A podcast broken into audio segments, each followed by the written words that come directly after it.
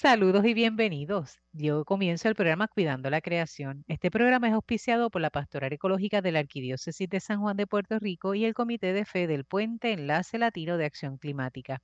Los domingos a eso de la una de la tarde por Radio Paz AM810 tenemos este espacio de diálogo interdisciplinario multisectorial de base de fe ecuménico e interreligioso en el cual hablamos sobre la realidad de nuestra casa común o la realidad del planeta. Y claro está, en esa gran casa común que es nuestro planeta, eh, prestamos mucha atención a lo que acontece en una de esas habitaciones conocido como archipiélago puertorriqueño.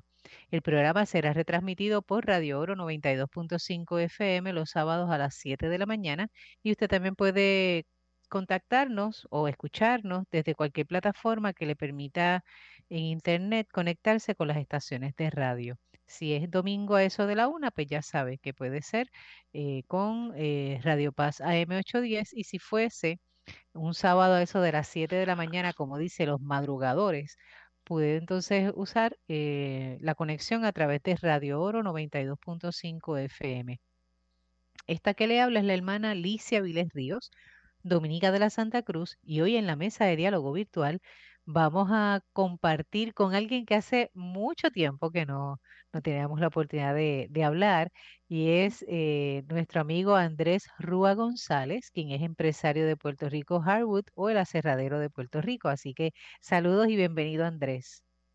Saludos, saludos, hermana, saludos Jacqueline, saludos Puerto Rico. Eh, estamos aquí para... Eh, para compartir un ratito con todos ustedes y, contarles algunas cositas.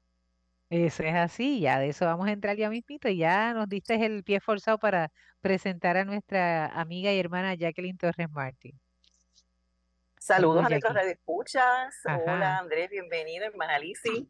Este, contenta porque después de tanto tiempo, Andrés, sabes que estás acompañándonos en nuestro primer programa del mes de aniversario. Eso es así. así que ya estamos en el séptimo. Sí, sí, sí, Así que, pues, qué mejor que contigo, que estás haciendo, que cuidas la creación, ¿verdad? Junto con todos nosotros que, que, celebres esta, esta gala de, este séptimo año. Así, que bienvenido, Andrés. Muchas gracias. Este es nuestro mes de celebración. sí, sí. Muy bien. De hecho, hicimos el ejercicio de buscar eh, tus participaciones anteriores y la primera data del 31 de diciembre del 2017 o es el programa número 82 para aquellos que nos acompañan y nos siguen desde lo que es el podcast Cuidando la Creación. Si usted quiere saber un poquito de lo que trabajamos en esa ocasión, que me parece fue posterior al huracán, al paso del huracán María, y recuerdo que Andrés vino con un grupo incluso de artesanos y de otros eh, compañeros eh, que tienen aserraderos en Puerto Rico, o en aquel momento tenían aserraderos, eh, cómo habían vivido la experiencia, ¿verdad? Después de María, con todo ese azote del huracán. Y ese fue el primer programa. Luego lo invitamos para que estuviese él solito y conocerlo un poquito más, y eso se dio ya al año siguiente, un 2 de septiembre, el programa número 113. Y ahí descubríamos un poquito, ¿verdad?, quién es Andrés, su historia, eh, su origen, sus pasiones, etcétera, que hoy haremos un poquito de memoria para que aquel que no lo conozca por lo menos se pueda ubicar.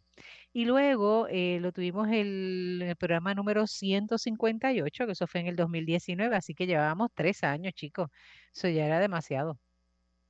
Ya había pasado mucho tiempo, definitivo. Así que ya tocaba, ya era justo y necesario saber de Andrés Rúa González. Y para beneficio de aquellos que no te conocen, que tal vez, o que tal vez ya olvidaron ese nombre, ¿verdad? Y esa historia, nos gustaría pues por lo menos que nos ayudes a, ubicar quién es Andrés, ¿verdad? De forma breve en esta ocasión. Eh, quién es Andrés, qué le apasiona, qué es eso de Puerto Rico Hardwoods, todo ese tipo de cositas, ¿verdad? Que implican un poco de ti para luego conocer, ¿verdad? Eh, qué hay nuevo, cuáles son las novedades y obviamente eh, hablaremos eh, posterior a lo que viene siendo el documental Puerto Rico tiene madera. Eso suena súper chulo. Bien, así que ¿quién es Andrés? Es lo primero. ¿Quién es Andrés? Recuérdanos. Pues mira, Andrés es un muchacho de Patillas, de allá del barrio eh, Marín Bajo, del sector Calancé, este, que se crió entre caballos, vacas, gallinas, con el abuelo, con sus papás y, brincando de palo en palo, comiendo mango. Eh, y, yo creo que eso ayudó mucho a la sensibilidad hacia el medio ambiente que uno va desarrollando después de adulto. estudié en la Universidad de Puerto Rico, también estudié en otras universidades buscando eh, esa, esa cosa que uno lleva por dentro, esa vocecita me encantaba la literatura, me encantaba la música, así que me fui a estudiar literatura y estudio, estudios interdisciplinarios a la Universidad de Puerto Rico. Y de ahí eh, eh, me interesó también el tema ambiental y comencé a trabajar con grupos eh, en la zona de Patillas, grupos ambientales para diversos proyectos, por ejemplo, limpieza de playas, limpieza del lago de Patillas. ahí conocí al grupo de las Casas de la Selva, en Patillas, eh, donde luego me hice director. Es un, Las Casas de la Selva, para quienes no la conozcan, es un proyecto de silvicultura sostenible y enriquecimiento de bosque, que es parte de un proyecto internacional eh, buscando eh, demostrar que nosotros los seres humanos podemos adaptarnos a los distintos biomas y hacerlo de manera responsable y no necesariamente estar destruyendo eh, nuestro hábitat. Así que eh, este grupo que se llama a nivel internacional Instituto Ecotécnico, pues tiene estas facilidades en patillas y acá pues se dedican al bosque, eh, a trabajar el tema del bosque.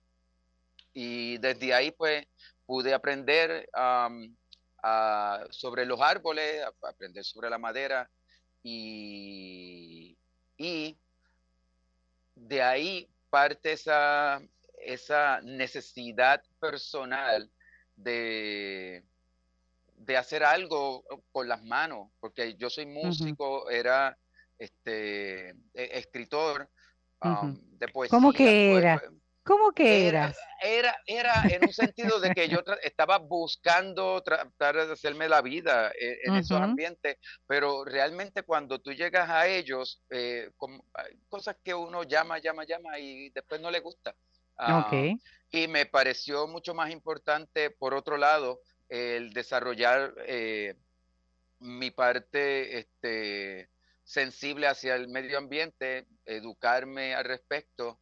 Y aunque no lo estudié eh, en la universidad, pero sí eh, personalmente me satisfa satisfizo. No, no encuentro la palabra. Sí, va bien, tranquilo. Sí, estudiar los árboles, ver cómo los árboles crecían, cómo esa interacción del ser humano con el árbol y, con, el, con el ambiente en sí, tú sabes, con su terreno, con sus plantas eh, que lo rodean, con los hongos y de ahí con esa, esa relación que tiene con los humanos también y la importancia que tiene para nuestra sobrevivencia en muchos aspectos, al punto en que gracias a los árboles nosotros tenemos un sistema digestivo como lo tenemos porque aprendimos a utilizar su leña para cocinar y poder tener este un sistema digestivo que pueda procesar alimentos que no teníamos antes, nos sacó de, nos quitó el frío, nos dio techo, así que el árbol nos ha, nos ha dado mucho. Y, y esto pues lo aprendí eh, realmente desde ese lugar de las casas de la selva al cual invito a todo el mundo a que vayan y lo visiten, que es genial, un espacio muy bonito eh, que se encuentra en Patilla, en el barrio real, y pueden ir a la página iontherainforest.org. Tengo entendido que eso queda cerca de Charco Azul en Carite, ¿correcto? Eso queda cerca de Charco Azul en Carite. Ok, para que las personas puedan por lo menos ubicarse ¿verdad? En más o menos dónde queda esa zona.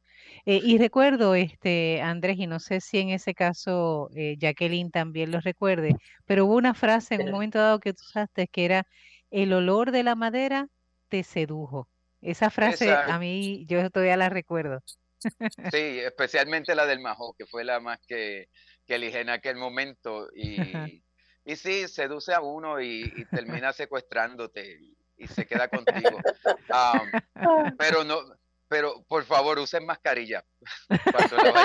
Importante, eso es, saludable.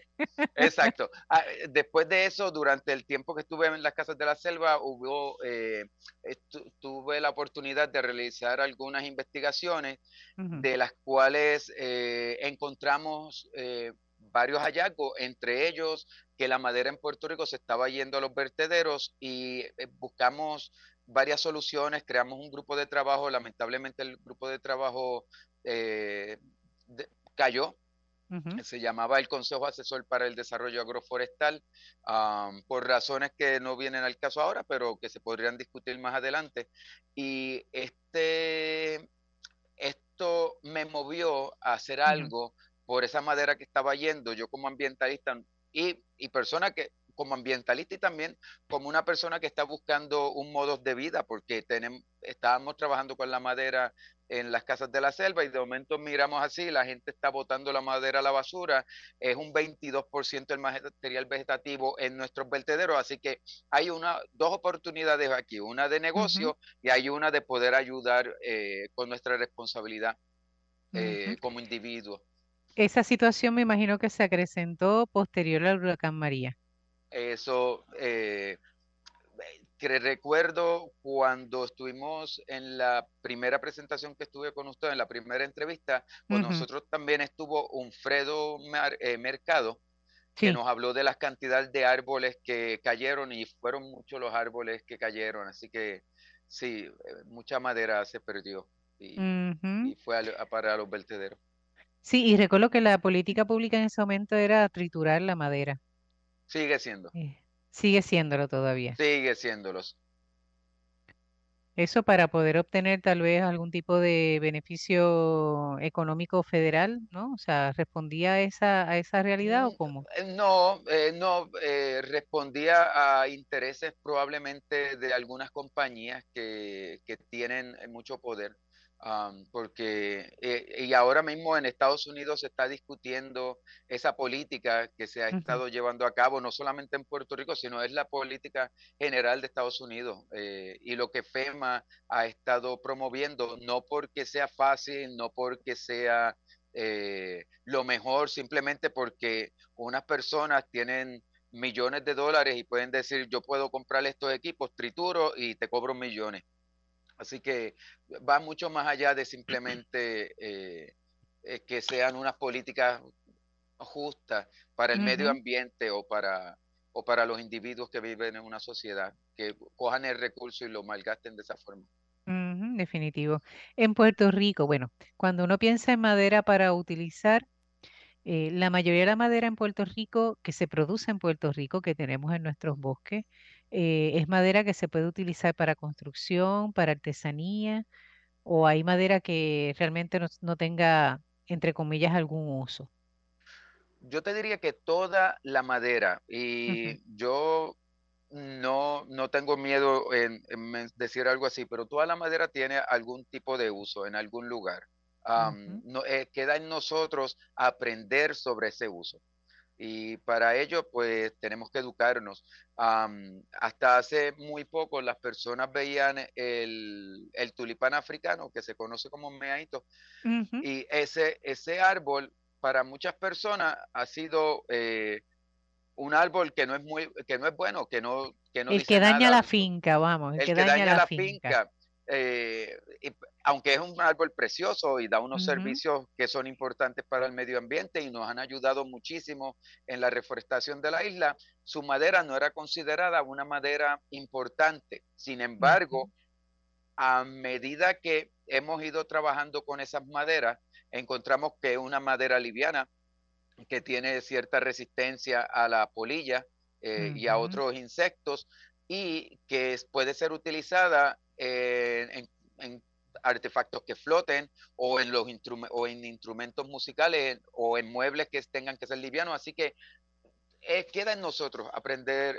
de su utilidad. Eso me parece interesante. Eh, yo no creo que haya madera mala, simplemente no la conocemos. Hay algunas maderas que pueden ser venenosas eh, y ese como el manzanillo y otras maderas que podrían tener unos químicos que son tóxicos para, para nosotros.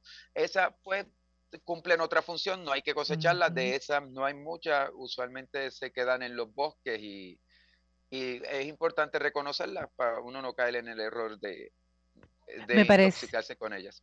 Me parece una lección muy buena la que nos acabas de dar, eh, porque eso nos recuerda, ¿verdad?, que todo lo que está en la creación tiene un uso, tiene un fin y tiene una razón de existir.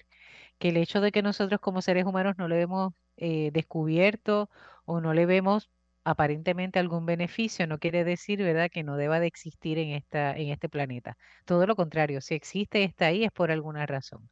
Aunque no sea un beneficio directo para nosotros, beneficia, ¿verdad?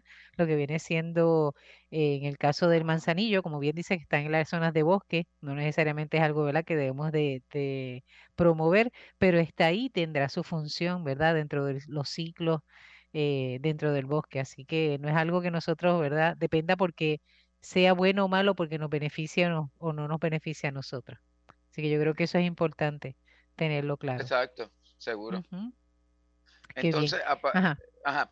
Eh, no, no, sigue, aparte de eso. Eh, aparte de ese tenemos, por ejemplo, la acacia, que es una madera hermosísima, color eh, marrón, que aquí se estaba desprestigiado su árbol las personas lo cortan, lo tiran a la basura, lo entierran durante los trabajos, el agricultor simplemente lo corta, es un estorbo para, para el agricultor. Sin embargo, ese árbol da una madera de mucho valor y dura, de mucha dureza y bien rápida.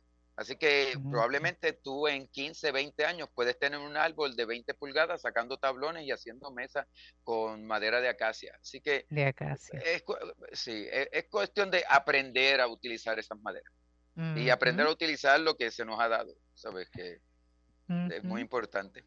¿Cuánto ha crecido Andrés en, en, los últimos años? Bueno, la última vez que te estuvimos fue en el 2019, el 2019 para acá. ¿Cuánto ha crecido Andrés en cuestión de ese conocimiento y esa sabiduría, diríamos, en contacto con la madera? Pues mira, eh, es difícil uno decir cuánto uno ha crecido en términos de conocimiento, pero creo que uno puede medir esas cosas en base a los logros que se han eh, realizado y uno de ellos, eh, por ejemplo, es ver el negocio eh, prosperando acá en Caguas, eh, donde las los puertorriqueños y personas de, otros, de otras partes del mundo empiezan a, apreciar y a utilizar nuestras maderas aquí en Puerto Rico, pues eso pues te llena el alma y, el espíritu, te, te, hace sentir bien de que se está logrando un eh, se está logrando algo por otro lado, eh, en términos de, de, poder pasar información a las personas cuando vienen a, comprarte una tabla, tú les explicas cómo es que se hace, porque muchas personas nunca lo han hecho, nunca han tenido la oportunidad de trabajar con la madera. Eh, Piensan que eso es apretar un botoncito y ya sale la madera en el largo y el tamaño necesario. Eh, sí, no, y, y, por otro lado, y por otro lado también le tienen miedo porque nunca han trabajado con madera. Y yo he empezado a recibirla antes, eh, tú veías el perfil de, mis clientes siempre iban a ser como que hombres de 45 a 60 años. Ya no. Ahora el perfil ha cambiado. Ahora tenemos este, eh, mujeres de 18 a 25. Tenemos como parte del perfil. También tenemos eh, personas, personas de todo tipo, estudiantes de universidad, estudiantes de escuela superior, así que eh, por ahí yo creo que uno, uno dice, bueno, sí hemos logrado algo, tú sabes, me siento más lleno, me siento este, con mayores responsabilidades eh, también a medida que, uno va desarrollando el negocio con, las con los mismos empleados eh, que trabajan acá, porque uno no está solo, uno tiene un equipo de trabajo y ese equipo de trabajo también eh, están todos ahí encima haciendo que esa, eh, que esa que la industria salga los mismos acá yo no le llamo competencia pero el conocer a otros dueños de aserraderos poder compartir con ellos ideas pues también hace que uno vaya creciendo aprendiendo de otras eh, técnicas en la madera y también técnicas con el trato con los humanos no recuerdo la cantidad que había de la última vez que hablamos. Eh, creo que sí lo mencionaste, que había una X cantidad de, de aserraderos en Puerto Rico. Actualmente, ¿cuántos aserraderos tenemos? Pues mira, en la anterior eran como 14, ahora se entiende que eh, hay ahora como unos 30, 35. ¿En serio? ¿Tanto ha crecido? Sí, y va a seguir creciendo.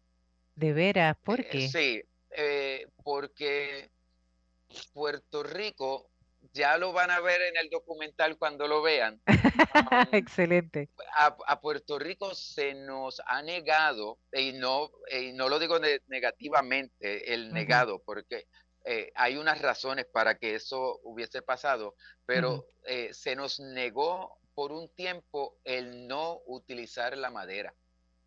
De madera eh, y eso se hizo para cuidar nuestro bosque. Eran unas razones e, ecológicas eh, que hicieron que nuestro bosque creciera. Además que tuvimos un cambio a nivel social donde pasamos de una eh, de una economía agraria hacia una industria, hacia la industrial, y eso pues ayudó a que nuestros bosques se recuperaran. Los esfuerzos que pusieron aquí los distintos, las distintas agencias para levantar el bosque también, Forest Service, Departamento de Agricultura, el Departamento de Recursos Naturales, y entre esas, eh, eh, entre esas eh, ¿cómo te diría?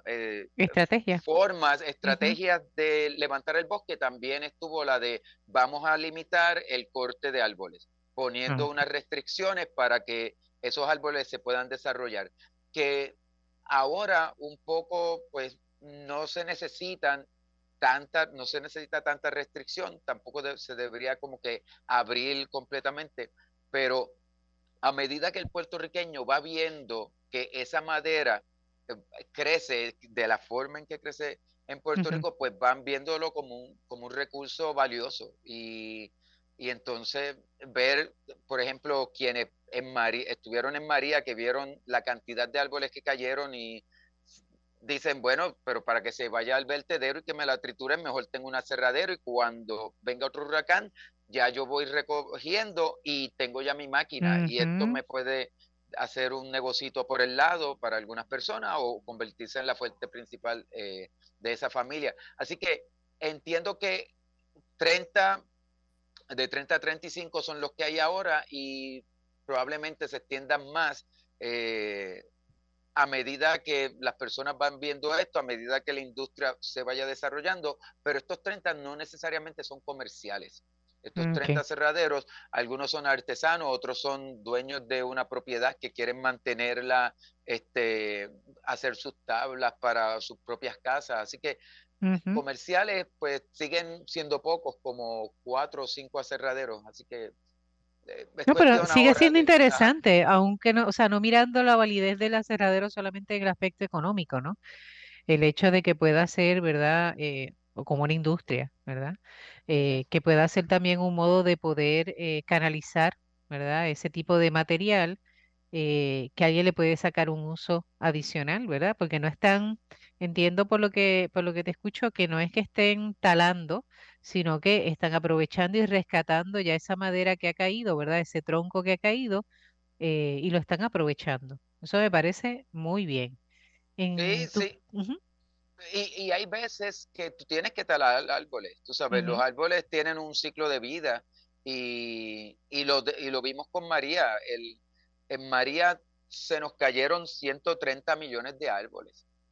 Y esos son un montón de árboles.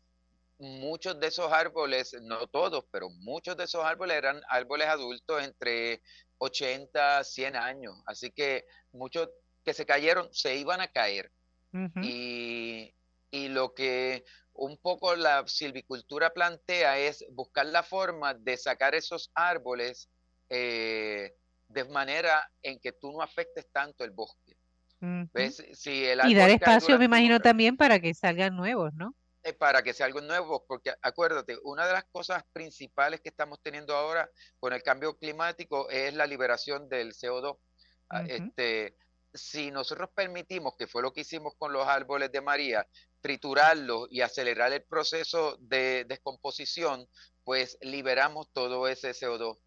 A medida que nosotros capturamos y dejamos capturado el CO2, ya sea en mueble, tabla, llamemos eh, um, casas, lo que sea, la construcción, esa madera sigue estando almacenada. Y la, el espacio que se eh, que queda cuando tú remueves el árbol te da para sembrar otro y capturar nuevo CO2. ¿Ves? Tú tienes que crear ese ciclo de captura de CO2 y de almacenaje. Así que es como si fuese un banco. mientras más tú siembras, más CO2 capturas. Pero tienes que remover para guardarlo, utilizarlo y no triturarla, porque al Y menos quemarlo. Y menos quemarlo. mucho menos quemarlo, porque ahí sí que aceleramos el proceso eh, de liberación de CO2. Definitivo. Qué interesante, Aye. Sí, es súper chulo eso, me encanta. Y si usted está preguntándose qué está escuchando, pues está escuchando el programa Cuidando la Creación por Radio Paz AM810 los domingos a la una de la tarde y que se retransmite los sábados a las 7 de la mañana desde Radio Oro 92.5 FM. Agradecemos a nuestro técnico Ismael Arroyo Fontanés, que hoy le sé el apellido de mamá y eso me alegra. Saludos, este Ismael. Gracias por todo el servicio que realizas. Y les recuerdo a todos aquellos que nos están escuchando eh, que les enviamos un saludo. Estamos ya celebrando nuestro séptimo aniversario. Prontito van a escuchar este, sorpresas y cosas así, cosas nuevas. Eh, ya estamos deseosas de poder compartirlo con ustedes, pero todavía no. Un poquito más de tiempo. Lo importante es que seguimos, ¿verdad?, en, este espacio donde se mm, educa donde redescubrimos a Puerto Rico, donde redescubrimos también lo que está aconteciendo en el resto del planeta y conociendo personas que hacen la diferencia. Y si usted quiere contactarnos, recuerde que puede hacerlo a través de la página o el perfil de Facebook Cuidando la Creación en ambos, ¿verdad? Puede buscar Cuidando la Creación, ahí nos puede eh, escribir directo o enviarnos a través de Messenger algún tipo de mensaje. Eh, también se están haciendo algunas publicaciones en lo que viene siendo Instagram, así que también por ahí, ¿verdad? Pueden ir descubriendo lo que estamos haciendo semana tras semana, adicional a lo que le compartimos, ¿verdad? De otros materiales, otras noticias, otros eventos eh, que acontecen y que nos gustaría que ustedes estuviesen bien informados. Eh, les recuerdo que si quiere buscar información sobre lo que está haciendo el Puente Enlace Latino de Acción Climática, pueden buscar eh, la información a través de Facebook, Instagram, Twitter y no sé cualquier otra cosa.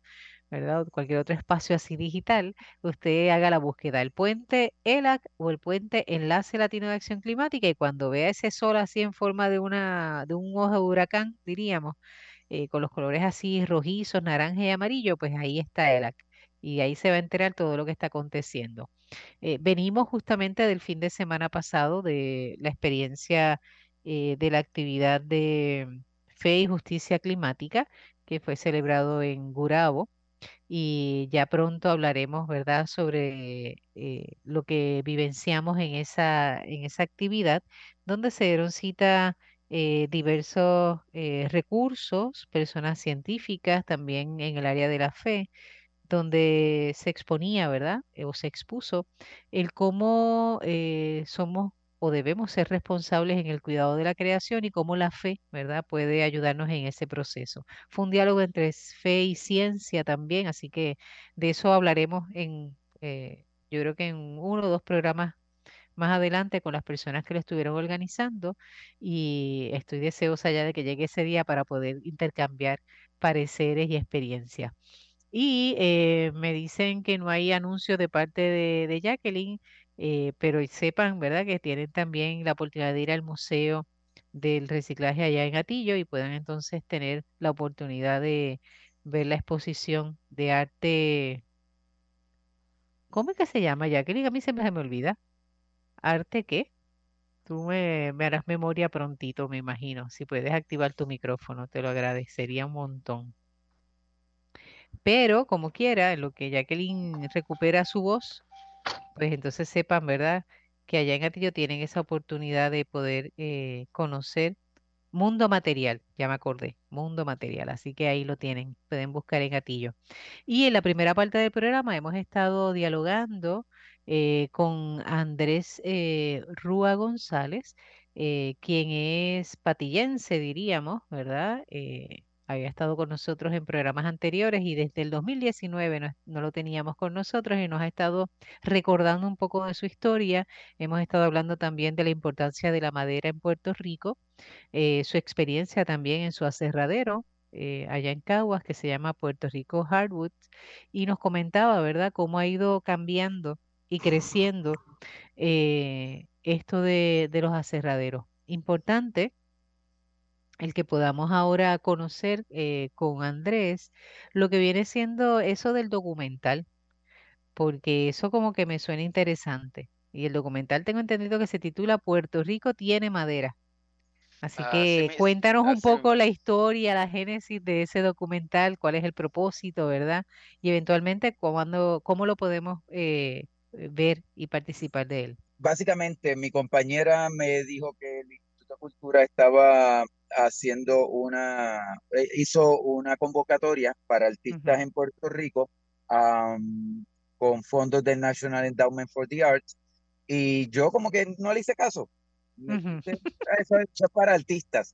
Y yo, bueno, yo soy músico y soy eh, y me gusta la literatura, a lo mejor me invento algo, pero como que le piché, como dicen por ahí en, en buen puertorriqueño. Y ella me dijo, mira, pero piénsalo. Lo pensé un poco, a mí me gusta el tema de la madera. Y yo después, ¿qué tal si hago un documental sobre la madera? Presenté la propuesta y para mi sorpresa la aprobaron. Oh, ah, ¡Qué bien! Sí, yo, pues dale, pues vamos a hacer un documental. Cuando de momento me encuentro con que hacer un documental no es nada fácil, es un reto de gran envergadura, donde necesitas este, ciertos recursos este, de equipo, tú sabes, tecnológico, necesitas unas capacidades de edición y yo dije, ¿en qué lío yo me metí? ¿Eso fue para qué fecha más o menos? Fue el año pasado, se llenó en, abril, en marzo se presenta la propuesta y en junio creo que fue que anunciaron, anunciaron a quienes... Eh, fueron este, escogidos y en agosto comenzó mi trabajo con lo de la madera, o sea, el documental. El documental, en cierta forma, cuando empecé a planificarlo en mi mente, yo lo veía un poco más, este, como vamos a coger el tema y vamos a trabajar este, el área del aserrado y vamos a presentar cómo, esa cómo se aserra, después cómo se lleva la tabla. Poco a poco, mientras iba empezando a hacer los primeros pasos del documental, me doy cuenta que más allá de crear un documental donde nos explique cómo se usa la madera, debía hacer un documental que nos dijera cuál es la situación actual de la industria maderera. Y ahí empiezo a darle vuelta y vuelta, como le llamo al documental, y antes de ir a cualquier cosa que uno hace, debe ponerle un título. Ah, por lo menos yo como compositor, si voy a hacer una canción romántica, pues le digo te quiero mucho a vida mía y después empiezo a eh, y, y, voy creando mi coro cosas así, pues entonces en el documental pues vamos a ponerle un nombre que, que me inspire a trabajar el tema. Una, por supuesto, como conocemos la frase Puerto Rico tiene madera, que yo llevo utilizándola ya un tiempito, cuando hablamos de la madera de Puerto Rico, más allá de eso, como resuena en nosotros, eso de que tenemos madera. para hacer algo. Sonaba bonito, llevaba tiempo usándola, así que ¿por qué no?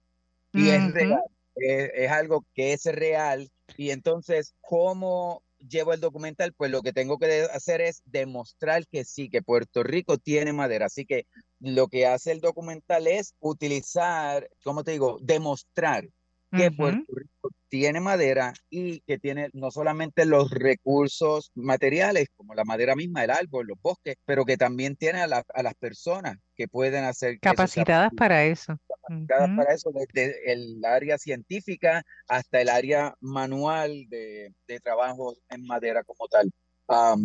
en, el, en el documental participa Ariel Lugo, el doctor Ariel Lugo, participa Sally, la doctora Sally González o profesora Sally González, doctor eh, Oscar Avelleira y, muchísimas otras personas que están relacionadas eh, al mundo de los bosques y al mundo de la educación.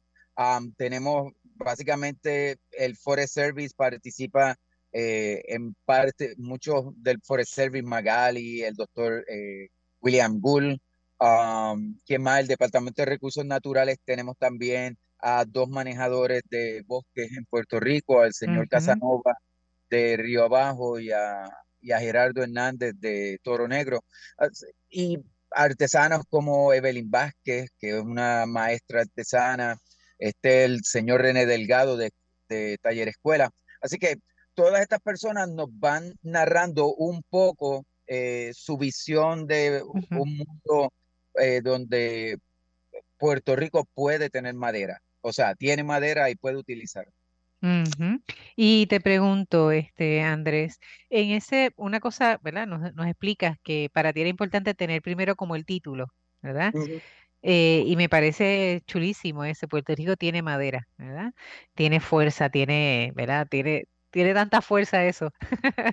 Pero que, aunque ya tenías con el título una idea, ¿verdad? De por dónde, ¿qué, cuáles fueron tus sorpresas? ¿Verdad? ¿Qué cosas fueron así como que, uff, yo no pensaba que esto iba a salir así o yo no pensaba que encontrarme con esta información, con este dato, con esta realidad, ¿verdad?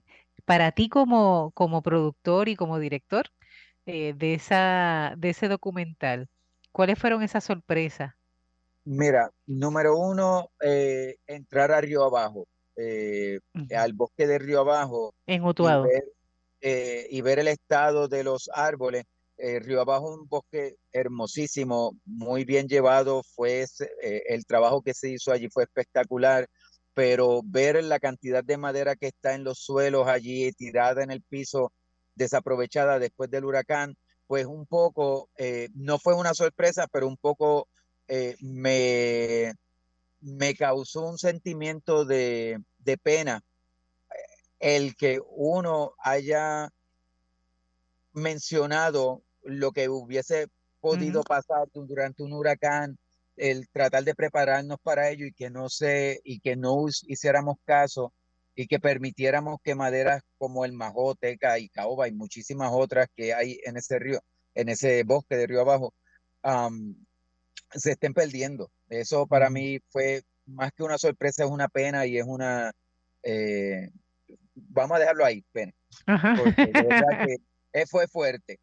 Por otro lado, también fue una sorpresa el apoyo que recibí de muchísimas personas a la hora de crear este documental, porque vemos que a, veces escuchamos a las personas, Puerto Rico está deforestado, hay que protestar por esto y lo otro. Pues no, la gente no está por protestar, la gente está informada cuando se informa, o sea, la las personas cuando se informan pueden tomar buenas decisiones y cuando empezamos a hacer la investigación, empezamos a ver a ambientalistas diciendo, seguro, seguro que se puede cortar madera, pero esa madera hay que cortarla responsablemente.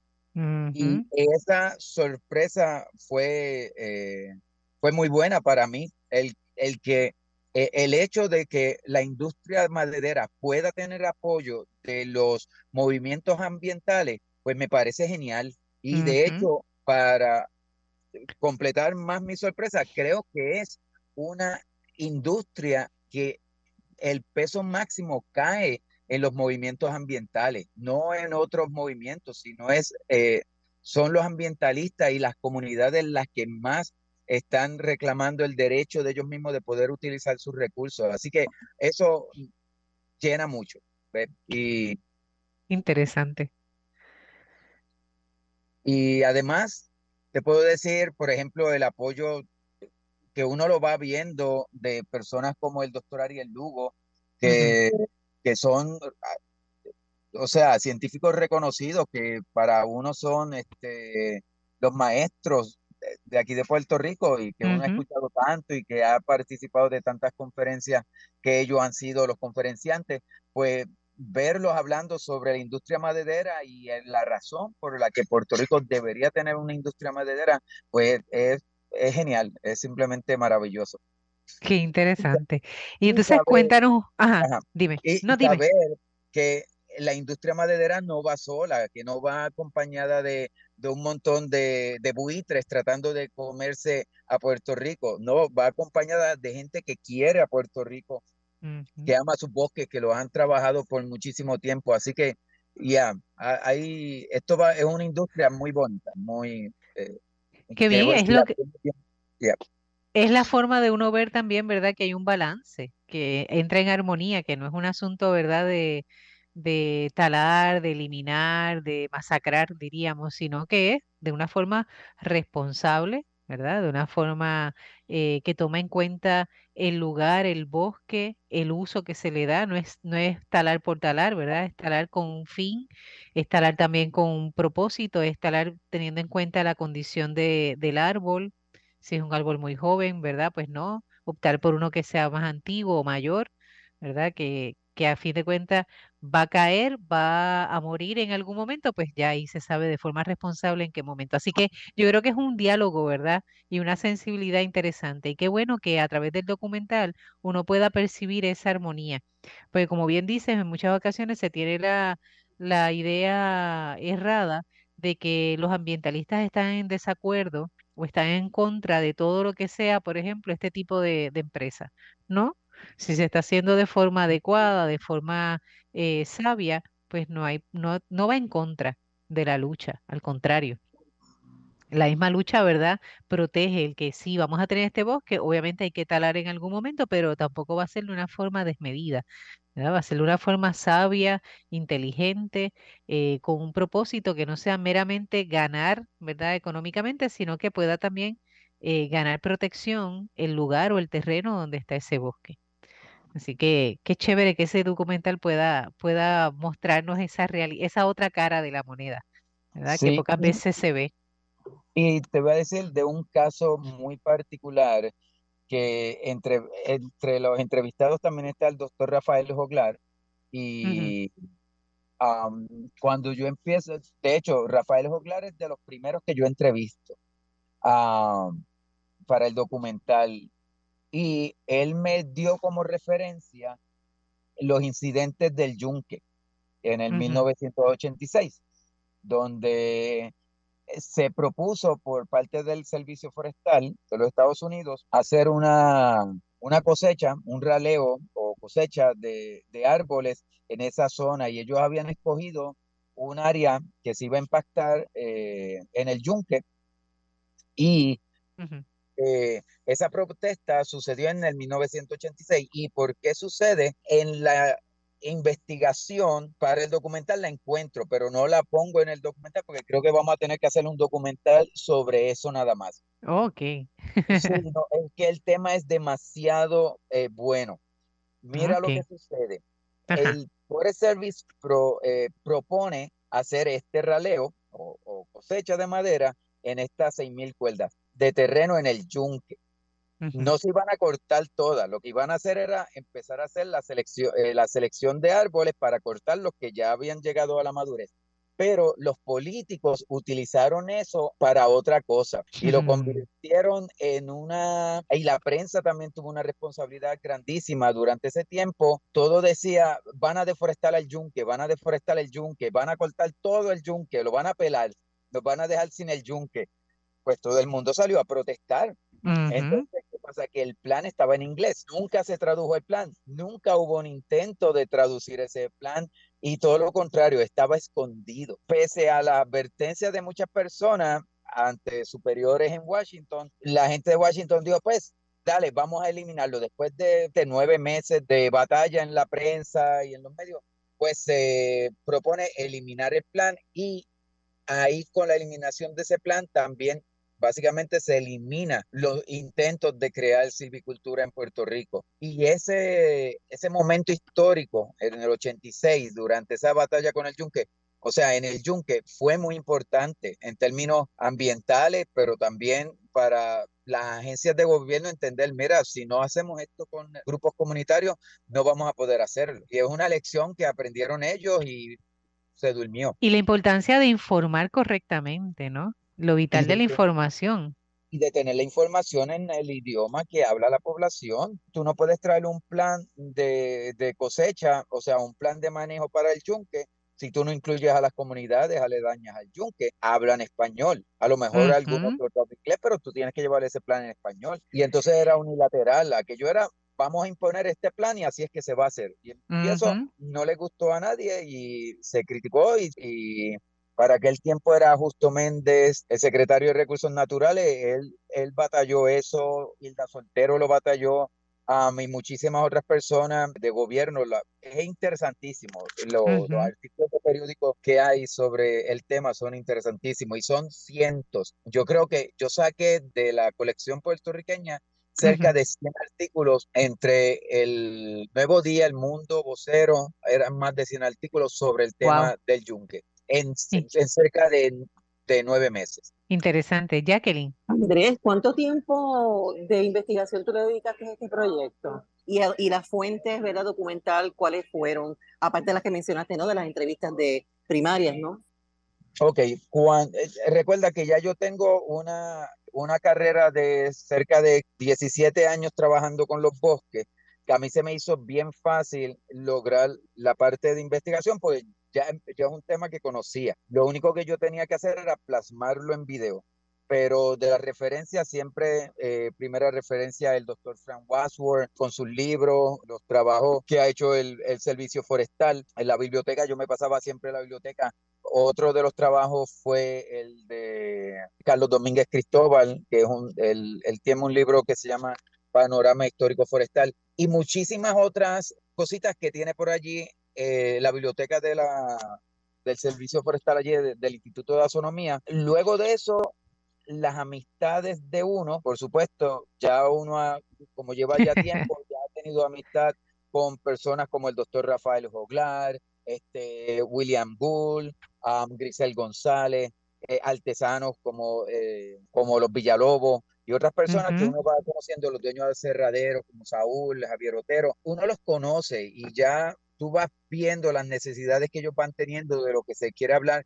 Lo otro fue montar la historia, porque pese a que son muchas entrevistas, había que montar una pequeña historia y es decirle al puertorriqueño, porque comienza con eso, comienza con un árbol cayendo ese es el principio de, del video. ¿Y qué son los árboles?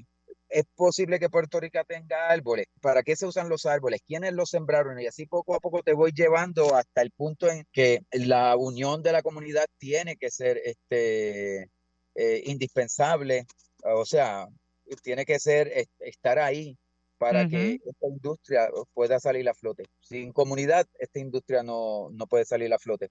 Así que a medida que uno se iba sumergiendo en el documental, más cositas iban saliendo y mayor eh, deseo uno le ponía. La investigación, pues todos esos 17 años, más seis meses intensivos de meterme en biblioteca, hablar con personas, entrevistar, así que fue mucho el aprendizaje. Interesante. No, y lo bueno es que ya estás diciendo, ya tendríamos para otro documental, ¿no? O sea, el tema que mencionas de esta situación del yunque, no sé si alguno otro, otra, otro tema, ¿verdad? Que identificarás en el proceso. Seguro que sí. Mira, la Universidad de la, UPR, el doctor Abelleira y otros profesores, ellos tienen allí varios estudiantes trabajando eh, con cosas relacionadas a la madera. Están haciendo un laboratorio de madera, tienen la Universidad de Mayagüez tiene un aserradero que están utilizando para hacer este trabajo de madera allí. Eh, están trabajando ahora mismo en un secado en el laboratorio y están trayendo algunas cosas que son muy importantes que son, y que son necesarias para la industria de la madera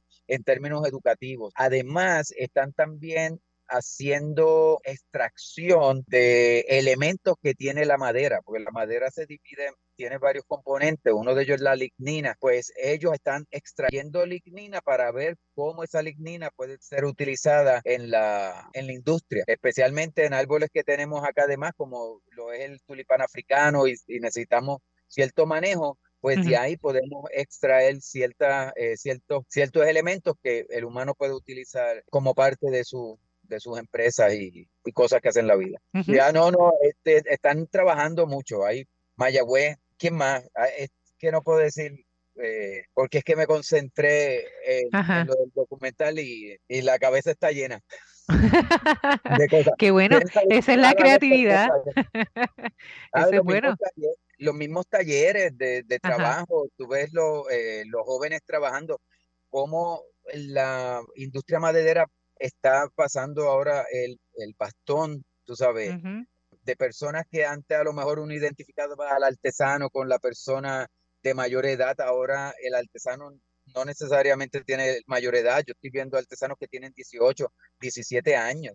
Ah, ya están haciendo unas, unas, piezas increíbles. Uno de los talleres más grandes de Puerto Rico de madera, el muchacho tiene como 28, no pasa de 30. Así que estamos entrando en una nueva etapa en la industria maderera donde más jóvenes están participando, nuevas cosas se están haciendo. Eh, buscando otras opciones, no solamente la artesanía, sino el mismo mueble y romper la madera para sacar otros productos. Me parece interesantísimo el momento en que está ahora la industria en Puerto Rico. Así que ya ven, eh, Puerto Rico tiene madera. Ahora lo que tocaría es, hermano, ¿dónde uno puede ver ese documental? ¿Cómo uno puede acercarse a él? Pues mira, el documental se está presentando y invito a, a las comunidades a que si quieren ver el documental en grupo y crear un foro de trabajo, estamos dispuestos a llevar ese documental a donde esté, pero para el favor de todo el mundo, este documental va a salir en YouTube, como creo que me faltan los subtítulos en inglés, y yo creo que ya para dentro de tres días está en, la, en las redes. Oh. Sí, porque entendemos que lo estábamos haciendo llevándolo a distintos foros pero el foro no lo queremos eliminar, pero queremos que el documental llegue a más personas. Así que crear del mismo YouTube un foro donde las personas puedan escribir eh, su pensar, sus opiniones y el, el, documental va a continuar visitando distintos lugares. Estamos ahora mismo trabajando con una presentación en el Yunque el 25 de marzo. Todavía están buscando unos invitados que tenemos para ese día, pero ese es el día que el Yunque, amigos del Yunque va a estar celebrando el Día de los Bosques y probablemente el documental vaya a estar acompañado con el foro y con estas otras personas que van a estar visitando para compartir con el público. Um, eso es el 25 de eh, marzo, En, el, portal del Yunque, durante la actividad de ellos del, del Día de los Bosques. También estamos pendientes ya con casi fecha, pues creo que está en los veintipico, por allá de mayo en el Museo de Reciclaje en Arecibo. De, Jacqueline nos puede dar más información luego y los va a mantener en contacto, pero estamos pendientes para que esté allá. Estamos verificando con las universidades también del Turabo, Calle y otras. Patilla viene próximamente el documental, ah, no en marzo, sino en abril, ah, el 8 de, de abril. Así que por ahí vamos poco a poco llevando eh, el documental. Así que quienes nos están escuchando y quieran que este documental sea llevado a un espacio, déjenos saber, se pueden comunicar con este servidor para llevarlo así y así crear un foro, porque no es solamente verlo, lo importante aquí es crear el foro para que las personas puedan opinar, ver las opiniones de esas personas para poder entonces pasarlas a un grupo que está trabajando ahora mismo en la industria de la madera en Puerto Rico y el manejo de los bosques, que es muy importante que esas opiniones lleguen donde ellos. Interesante.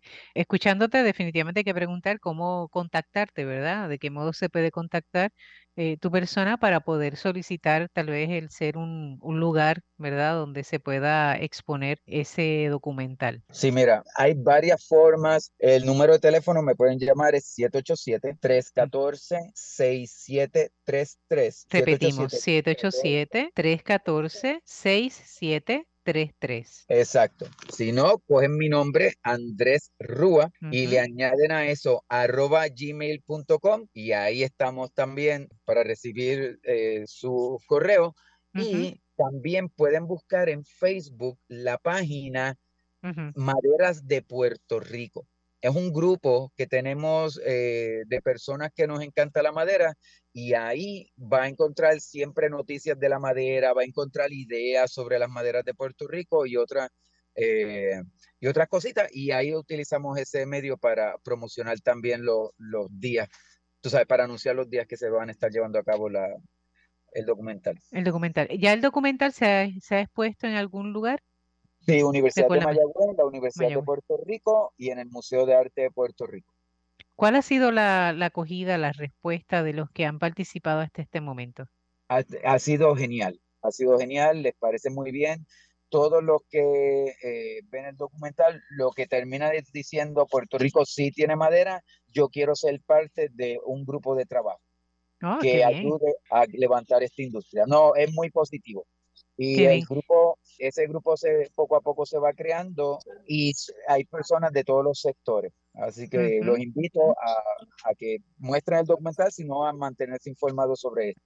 Interesante, Jackie. Quiero añadirle que eso no lo va a decir Andrés, pero en la presentación que tuvo en el Museo de Arte esa noche que yo fui, obviamente, para apoyar el trabajo de Andrés, que lo quiero mucho. Eh, hubo una chica que hace documentales, ¿no? Es artista, aparentemente yo la conozco. Y realmente el, el trabajo que ha hecho Andrés en ese documental, sin él saber absolutamente nada, es un autodidacta. Este hombre es un atrevido. eh, y le ha quedado, y ella, ella lo mencionó, o sea, que, que la, la, parte de producción, de, hilvanar la historia, toda esta cuestión técnica. Eh, obviamente él tiene, él es artista también, él tiene una sensibilidad y, y se educó, ¿no? Y buscó información y, todo lo que tiene que ver con la edición y todo eso, o sea, él, él, lo aprendió y lo practicó y lo puso, ¿verdad? Se ve el trabajo de el montaje, ¿no? La parte técnica de un documental quitando el aspecto, ¿verdad? De contenido que es excelente y los recursos son de primera, ¿verdad? Las personas que él tiene ahí que entrevistan, o sea, son las Nada más escuchando los nombres. Claro, o sea, eso es top. Eh, y eso también es ¿verdad? Tú, con, exactamente. Todas esas relaciones de trabajo y de educación que le ha tenido durante todos estos años de, ¿verdad? En, en, el, en, el negocio y en, este, y en la academia y en educación, este, se ve pero esa parte técnica este, me estuvo bien interesante, ¿verdad? Este, que esta chica pues mencionara que parecía un documentalista, eh, o sea, él se graduó allí como un documentalista probado y oficial. Así que en eso yo felicito a Andrés porque de verdad que Andrés tiene madera también. Este, y, y, su talento de, de música, eh, artístico también se ve plasmado allí porque él, este, parte de la música, o no sé si toda, tú nos comentarás, Andrés, toda la música, es original de él y él la, la monta y la toca. O sea que esto es de verdad que es una joya, es una joya. Así que yo me atrevo, yo apostaría que vamos a ver si ponemos este documental en algún tipo de competencia. Eh, Sería bueno. Internacional o algo. Este, Andrés, ahí te lo dejo. Ah, eh, estamos, estamos en esa, estamos haciendo unos cambios que hay que hacer. Este, hay que añadirle un poquito de más tiempo. Nos faltan como dos minutos para comenzar a. Para cumplir. Para poder cumplir. Ah, qué bien. Viene por pues, ahí. Te felicito, te felicito. Y qué bueno saber que ya eso va a estar disponible para toda la comunidad. primicia. Gracias por el regalo de aniversario. Sí. qué bien, gracias Andrés. Chévere. Eh, Andrés, repítenos nuevamente dónde van a ser las próximas fechas donde las personas puedan acercarse para ver el documental. Mira, para que todo el mundo se le haga fácil, la próxima presentación va a ser tan pronto como en dos días que sale en línea en YouTube. Eso, tengas pendiente a la página de Maderas de Puerto Rico, que ahí va a estar el enlace y va a estar en la página de YouTube y todo el mundo lo va a poder ver en, subtítulos en inglés, subtítulos en español y no ahora, pero próximamente va a venir con, este, con un recuadro para la comunidad sorda. Y entonces el próximo sería el 25 de marzo en, la, en el portal del Yunque. Allá en el Yunque, el Día de los Árboles. Y después en mayo lo tenemos en el Museo de Reciclaje. Mm, excelente. Y lo bueno, recuerden de cuando hablamos de este tipo de, documental, y por lo menos la propuesta que nos tiene en este caso Andrés, es que se pueda dar ese diálogo reflexivo, ¿verdad? Que a veces uno cuando va, por ejemplo, a ver alguna película, un documental, ponle YouTube o lo que sea, y a veces uno no tiene la oportunidad de expresar, ¿verdad? Eh, que ha evocado eh, inquietudes, la posibilidad de involucrarse en el, en el proceso, ¿verdad? Y en, la, y en el proyecto, pues en estos espacios sí se da. Y ya escuchamos también que cuando salga en YouTube, que imagino que saldrá bajo ese mismo título, ¿no? Puerto ah, Rico tiene madera, así que usted puede hacer la búsqueda. Eh, la idea es que usted pueda comentar, poder comentar abajo y poder decir exactamente, ¿verdad?, qué le parece y qué le suscita y qué le evoca. Así que es parte de esa, de esa experiencia. Andrés, gracias por todo lo que hace, gracias porque ya hacía falta encontrarnos nuevamente y retomarte. Muy bien, y gracias por lo que haces por Puerto Rico. Tu aportación es excelente. ¿Está bien? Y recuerden, este Radio Escuchas, en Cuidando la Creación, tenemos la oportunidad de conocer este tipo de proyectos, de iniciativas que nos dan otra mirada para Puerto Rico. Y seguimos cuidando la creación hasta la próxima semana. Dios les bendiga.